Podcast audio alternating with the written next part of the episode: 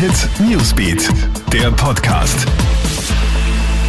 Einen schönen guten Morgen am Mittwoch. Ich bin Gilbert Stadelbauer und habe für dich die wichtigsten Meldungen aus dem Krone-Hit Newsbeat. Und heute beginnen wir, das ist schön in Zeiten wie diesen, mal mit einer guten Nachricht.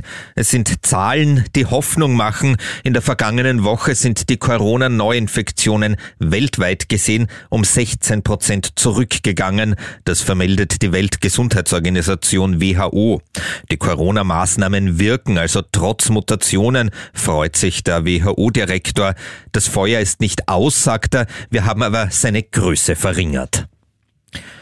Die Töne zwischen Tirol und Bayern werden immer unfreundlicher. Der Einreisestopp für Tiroler nach Deutschland ist gestern bis zum 3. März verlängert worden. Tirols Landeshauptmann Günther Platter ist schon sichtlich sauer.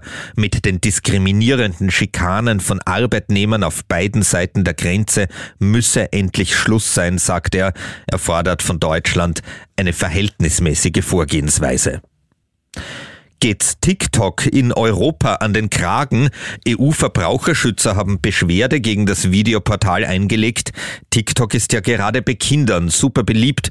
Ausgerechnet den Kinderschutz nimmt das Portal aber überhaupt nicht ernst, so die Kritik. Man schütze die User weder vor versteckter Werbung noch vor möglicherweise schädlichen Inhalten. Auch das Mindestalter von 13 Jahren werde nicht kontrolliert, heißt es. Und krasse Panne.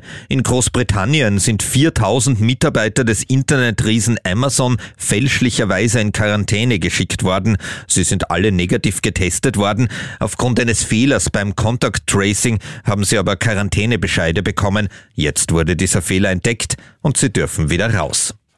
Das war der Newsbeat Podcast am heutigen Mittwochmorgen. Bis zum nächsten Mal. Tschüss.